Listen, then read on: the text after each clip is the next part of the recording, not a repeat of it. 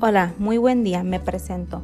Mi nombre es Rosa Demetria Alonso Flores. Estudio la carrera Derecho en la Universidad UNID, cursando la materia práctica procesal administrativa y fiscal, el cual me lleva al tema los recursos administrativos y sus subtemas, que son clasificación, Ley Federal de Procedimiento Administrativo, Ley de Procedimiento Administrativo del Distrito Federal, Código de Procedimiento Administrativo del Estado de México, recursos de revocación previstos en el Código Fiscal de la Federación y por último, recursos previstos en la Ley del Seguro Social y en la Ley del Infonavit. Bueno, comencemos.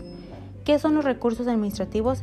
Se puede definir como un medio para atacar un acto administrativo que se hace valer normalmente ante un órgano administrativo en resumen, son herramientas que permiten a las personas impugnar los actos administrativos que les afectan sin necesidad de acudir a la vía judicial. Los tipos de los recursos administrativos. La Ley de Procedimientos Administrativos Común de la Administración Pública en el capítulo 2 regula tres clases de recursos administrativos, los cuales son recursos de alzada, recurso de postetativo, reposición y recurso extraordinario de revisión. El recurso de alzada es el que interpone el interesado contra las resoluciones que no ponga fin a la vía administrativa y actos en trámite si estos deciden directa o indirectamente al fondo del asunto determinan la imposibilidad de continuar el procedimiento. Producen indefinición o perjuicios esto ante que se recurre, bueno, ante, ante el órgano superior jerárquico de quien directo el acto administrativo, ante quien se interpone, ante el órgano quien dictó el acto que se imponga o ante el competente para resolver el plazo para interponer es un mes. Acto no expreso a partir del día siguiente, plazo para resolver tres meses transcurrido este plazo sin resolución, se le entiende desentimiado el recurso artículo 24.1 párrafo tercero.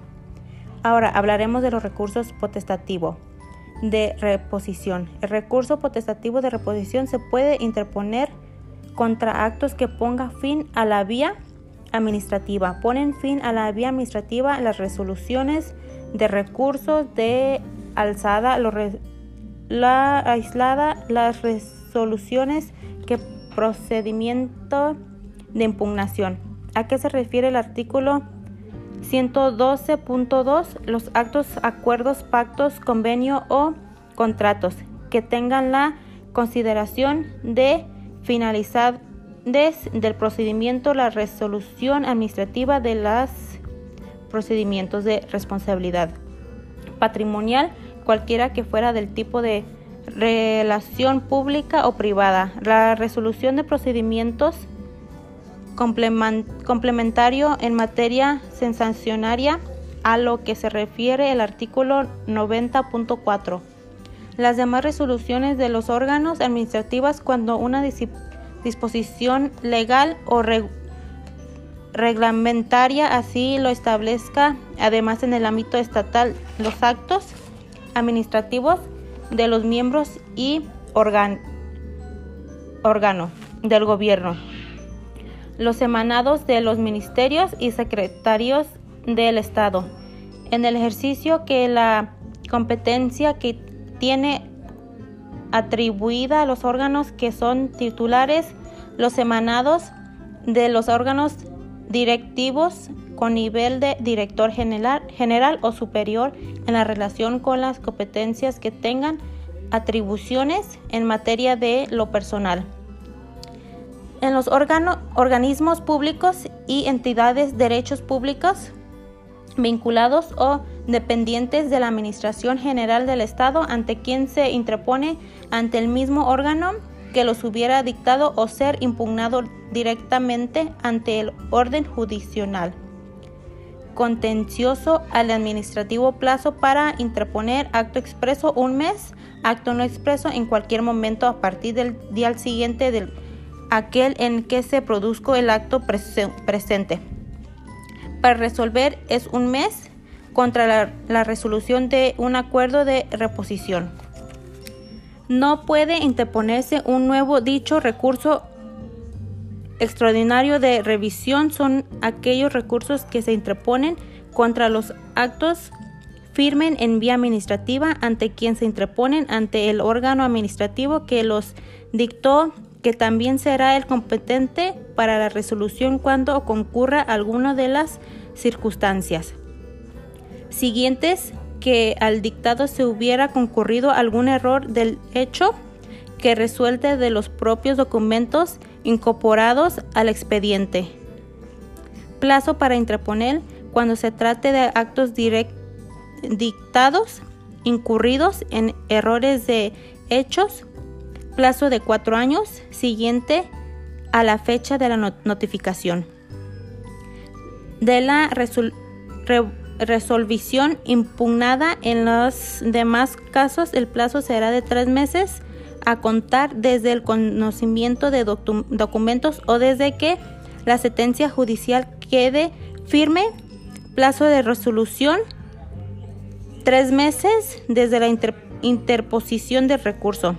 La Ley Federal de Procedimiento Administrativa considera en su artículo 83 al recurso de revisión mismo que podrán interponer los interesados afectados por los actos, resoluciones de las autoridades administrativas que pongan fin al procedimiento administrativo a una instancia o resuelvan un expediente en los casos de actos de autoridad de sus organismos federales de los que los servicios que en el Estado presenten de manera exclusiva y de los contratos que los particulares solo pueden celebrar con aquellas que no se refieren a la materia excluidas de la aplicación de esta ley.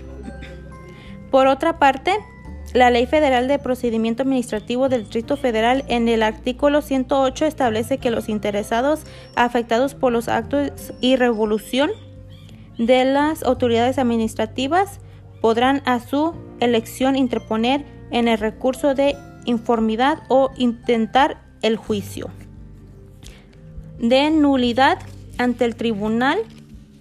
El recurso de conformidad tendrá por objeto el superior jerárquico de la autoridad confirme, modifique,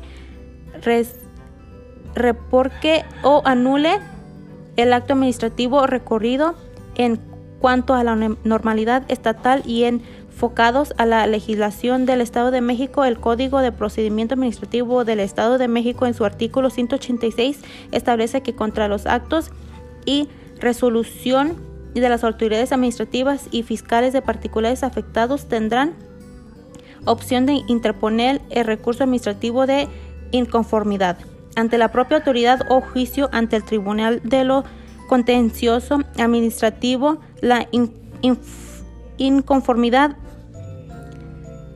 anota la propia autoridad o el juicio ante el tribunal cuando éste esté haciendo uso del recurso de inconformidad del interesado podrá promover el juicio ante el propio tribunal. La resolución que se dictó en el recurso también puede imponerse ante el tribunal en el ámbito federal. El Código Fiscal de la Federación considera en el artículo 116 que la impugnación de actos administrativos dictados en materia fiscal federal a través del recurso. Por otra parte, la Ley del Seguro Social en su número 294 considera como medio de fundación que podrán promover los patrones y demás sujetos obligados, así como las aseguradoras con sus beneficiarios. Considera impunable algún acto definitivo en el Instituto del Recurso de Conformidad. Por otro último, la ley del Instituto del Fondo Nacional de la Vivienda para los Trabajadores dispone en el artículo 52 que en los casos de la inconformidad de las empresas, de los trabajadores o sus, beneficiarios sobre la inscripción del Instituto de Derechos a Créditos, cuenta de aportaciones y de descuentos, así como de cualquier acto del instituto. Para terminar, para terminar, hablaré del cual es la diferencia sobre los recursos y un juicio en materia administrativa. Bueno, el recurso se diferencia del juicio en que este es un medio de impugnación con respecto a un acto administrativo, mientras que el juicio tiene por objeto el ejercicio de la acción. Gracias, es todo de mi parte, me despido y muchísimas gracias.